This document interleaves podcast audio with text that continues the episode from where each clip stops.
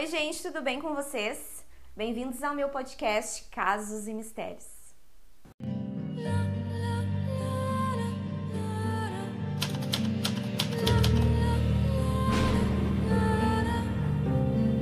William Bonin nasceu no dia 8 de janeiro de 1947 em Connecticut. O pai do William, ele era um homem muito violento, ele era alcoólatra e ele era um homem viciado em jogos.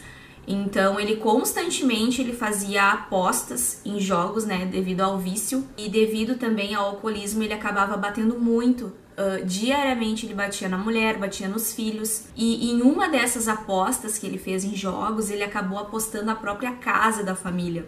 Então eles acabaram perdendo a própria casa devido à aposta que o pai dele fez.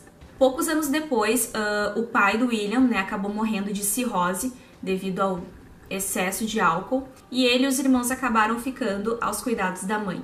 O que parecia ser um alívio, só que não era bem por aí. A mãe do William, ela também era alcoólatra e viciada em jogos. Então ela constantemente ela ia jogar e acabava deixando os filhos em casa sozinhos e muitas das vezes Uh, os vizinhos acabavam se comovendo com aquilo e acabavam indo até a casa, levando comida para as crianças, levando roupas para as crianças, enquanto a mãe deles estava ausente. A mãe do William também costumava deixar ele e os irmãos aos cuidados do avô, que era o pai dela, para poder ir jogar. Quando isso ocorria, infelizmente, o avô ele era um pedófilo e acabava abusando sexualmente do William e dos seus irmãos. Então, até aí vocês já perceberam, como eu percebi, como que a pessoa já está se formando, a cabeça da pessoa está se formando, né? Porque para se criar um psicopata, a gente sabe que tem que ter vários fatores, né? Isso a gente já conversou no, no, no Insta, em lives que eu faço lá e aqui também. Aqui a gente começa a ver uma clássica formação de um psicopata. Ele já cresceu num lar abusivo e violento, né? Onde a própria mãe também era viciada em jogos, também era alcoólatra. Ali ele já tinha um lar totalmente desestabilizado. Quando William ele tinha apenas 10 anos de idade, ele já tinha sido preso por ter roubado placas de carro. Ele acabou indo para um reformatório.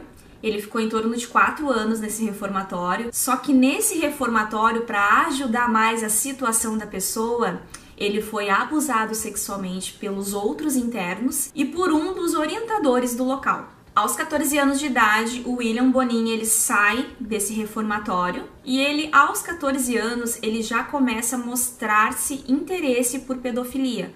Então, quando ele sai do reformatório, ele começa a abusar, a molestar dos próprios irmãos e de alguns meninos da vizinhança. Em 1968, ele tinha 21 anos e ele ingressou na Força Aérea Americana como artilheiro aéreo no Vietnã. Ele ganhou uma medalha de boa conduta e recebeu uma baixa honrosa. Ele retornou para os Estados Unidos em 69 e se mudou para a Califórnia, começando novamente a cometer os seus crimes de pedofilia. No mesmo ano, ele foi preso por estuprar cinco meninos menores de idade ele foi encaminhado a um hospital psiquiátrico onde ficou preso por mais cinco anos. Ele foi solto em 74 e logo depois ele estuprou novamente outro menino e então foi preso novamente. Ele acabou saindo da prisão em 78 e em menos de um ano solto ele já voltou a estuprar um outro menino e isso levou novamente ele à prisão. E claro, aqui a gente já percebe o erro, né?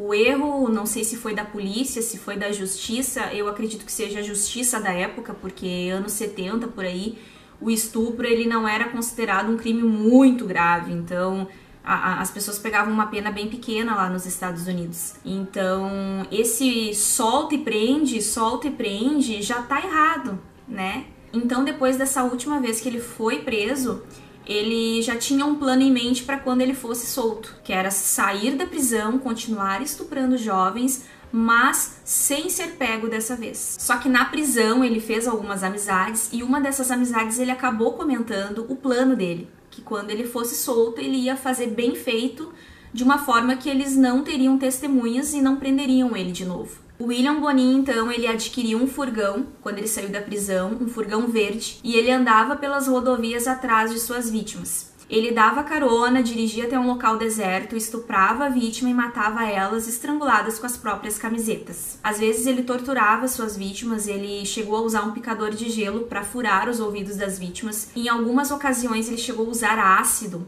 Uh, para derramar dentro da garganta das vítimas. Em outras ocasiões, ele chegou a colocar cabides dentro do reto das suas vítimas. Entre agosto de 79 e junho de 80, 21 jovens foram mortos nas mãos de William Bonin, que ficou conhecido como um assassino da rodovia. A essa altura, a polícia ela já tinha dado o um nome né, ao serial killer que estava matando jovens na estrada, que era o assassino da rodovia, e estava nos jornais, estava na televisão. A, a busca por esse assassino já estava muito intensa. Eu vou ler para vocês aqui algumas dessas vítimas do William que foram, né, identificadas. Marcos Alexander, dia 5 de agosto de 79, Donald Ray, dia 27 de agosto de 79, David Louis, dia 9 de setembro de 79, Charles Miranda, no dia 3 de fevereiro de 80, James Michael, no dia 3 de fevereiro de 80, Ronald Craig, dia 14 de março de 1980, Glenn Norman, no dia 21 de março de 80, Russell Duane, no dia 21 de março de 80,